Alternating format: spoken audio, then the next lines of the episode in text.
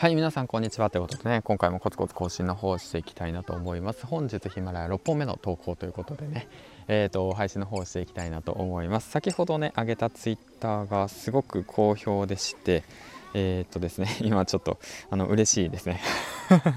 単純みたいな感じなんですけど、えっとね、こういったツイートの方を上げました。音声配信の台本は Twitter、ネタに困らない。基本 SDS 法、慣れてきたらプレップ法、Twitter のつぶやきを台本として話の構成を組み立てていけば大丈夫、ビジネス系 YouTuber の学さんを参考にしよう、こういったツイートを上げたところ、えっ、と、なんとですね、えっ、と、ロリラジ、あ、ボイシーというね、ボイシーとあのパーソナリティのロリラジのね、番組の慎太郎たりさん、うん、もうね、あの俺もこれって言って、俺もこれって言って。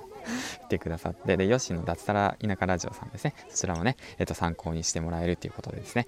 で、あとはそうですね、もう僕がね、もう鬼聞きしてる周平さんですね、 Voicy の周平さんなんですけども、周平さんも、えっ、と、参考にしてくださる、そこに参考になるって言っておすすめしてくださりました。本当にありがとうございます。で、こちらの方なんですけども、皆さんにもね、ぜひおすすめしたいなと思います。はい。音声配信する上で、やはりね、ネタが困ったりとかするわけなんですよね。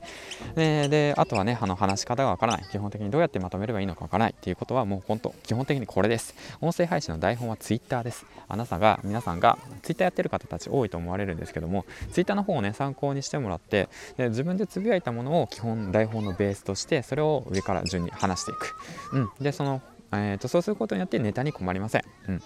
で2つ目基本的に SDS 法ですで SDS 法っていうものは何かっていうとえっ、ー、とですね大体全体の話の概要を話してもらって S ですね。それで D でで詳細の説明。でその後に最後に全体のまとめまとめなんですよね。僕英語が苦手なんでね。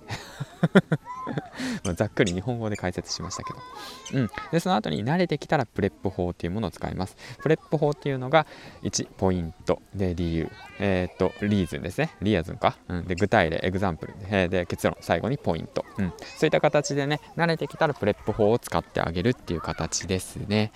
はい、ということで、まあ僕の音声の方でもね、一応解説したんですけども、基本的に YouTuber の学さん、皆さんご存知だと思うんですけども、YouTuber の学さんをね、参考にしてみてください。基本的に Twitter をね、画面のね、左に上げて、僕はこういったツイートを上げましたと言ってね、で、上から順番にね、ポイントを立てて話してる。要点を立てて話してる。で、プラスアルファ、えー、っと、詳しい話は、えー、っと、肉付けして話すっていう形ですね。うん。もうこれ利用することによってね、だいぶ話がね、まとまってきます。はい。うん。